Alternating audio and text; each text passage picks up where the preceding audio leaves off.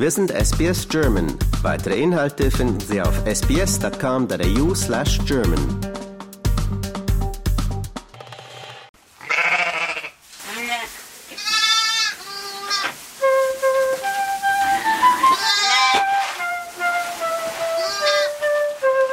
Hallo, ich bin die Stephanie Rüske. Ich ähm, lebe auf einer Schafstation, ähm, Station in den Rural Ranges, 200 Kilometer östlich von Sejuna in ähm, Südaustralien.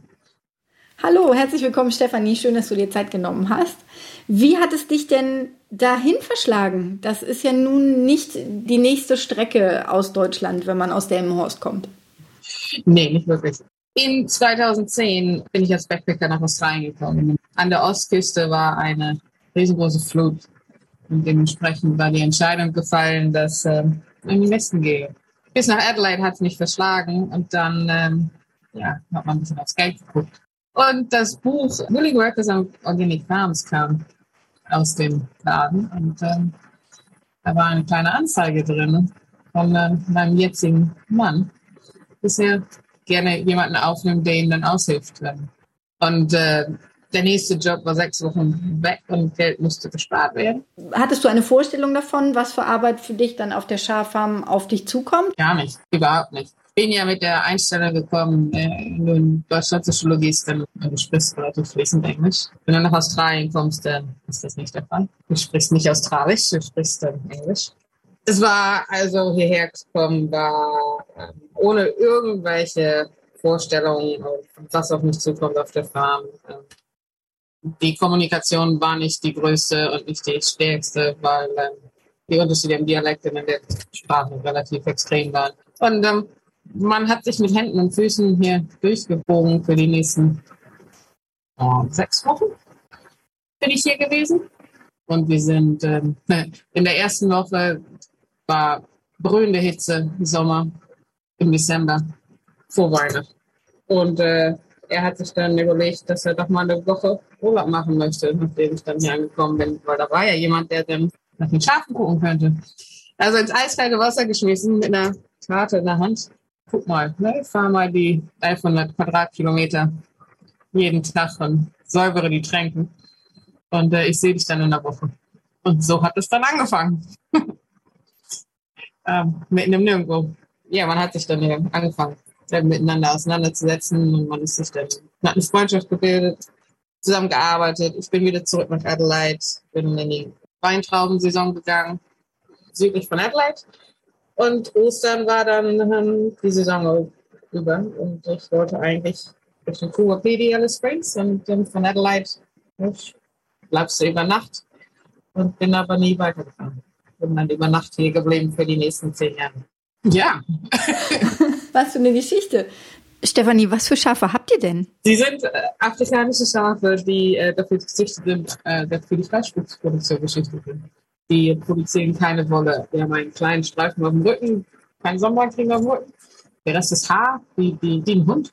Vom Verhalten her wie kleine Kühe. Viermal im Jahr werden die reingetrieben, brauchen ungefähr zwei Wochen, bis die alle drin sind. 10.000 davon dann magst du die Lämmer und du kastrierst sie und ähm, machst eine Ehemarke rein und wenn die dann so sechs bis neun Monate alt sind und männlich sind, dann gehen die auf den LKW und gehen zum Schlachthof. Wenn du ein Weibchen bist, dann darfst du deine nächsten zehn Jahre mit uns verbringen.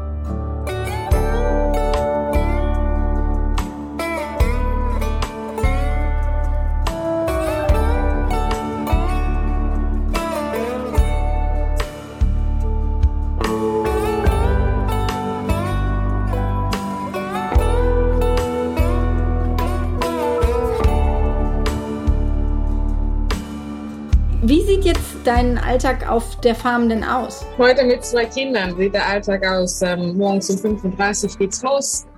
Frühstück, alle anziehen. Die Kinder sind sieben und zehn Jahre alt, werden von zu Hause unterrichtet über of Day.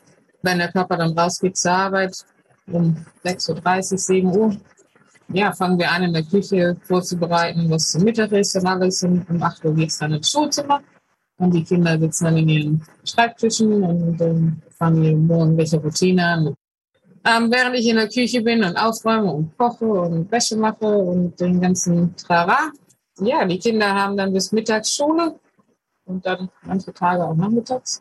Danach geht's raus zur Arbeit, Tränken säubern, wieder zurück, Abendessen kochen.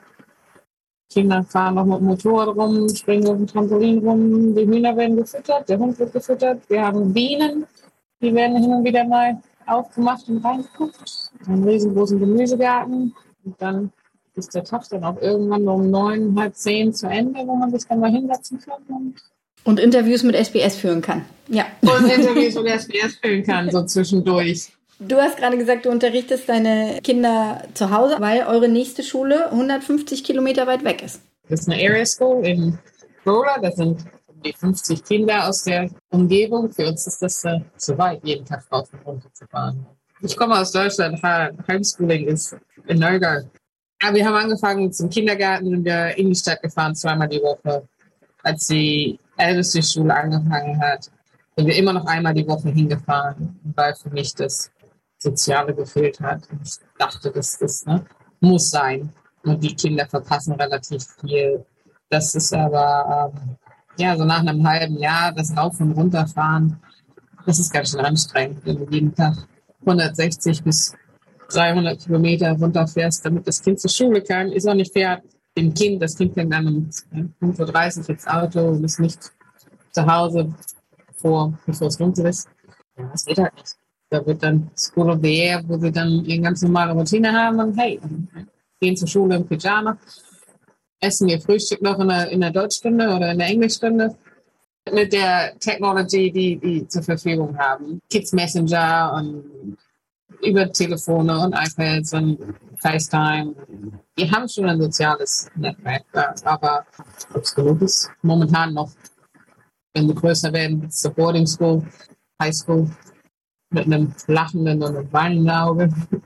Ich habe gesehen auf Facebook bei deinen Fotos, dass du aber auch sehr viel Wert drauf legst, deinen Kindern ganz viele Life-Skills beizubringen.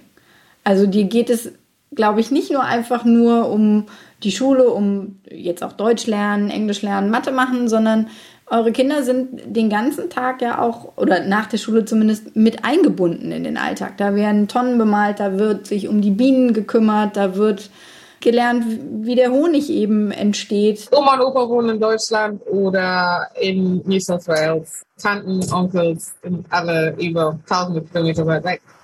Die Kinder kannst du nicht mal eben zum Babysitter geben oder irgendwo bei Oma abladen und zur Arbeit gehen. Die gehen dahin, wo wir hingehen. Wenn es zur Arbeit ist, dann gehen die zur Arbeit und wenn es ähm, ja, Kochen ist, dann kochen die mit und im Garten gehen die mit dem Garten, die machen, was wir machen. Die können äh, mit acht Jahren Auto fahren, die wissen, nein, keine erste Hilfe leisten, die, die sind ganz anders mit eingebunden als die Kinder in der Stadt. Wesentlich. Ja, Live-Skills unbewusst bringst du denen das schon bei. Die sind schon relativ ähm, erwachsen. Vielen Dank, liebe Stefanie, dass du dir heute Abend Zeit genommen und äh, uns einen Einblick in deinen Alltag gegeben hast. Dankeschön.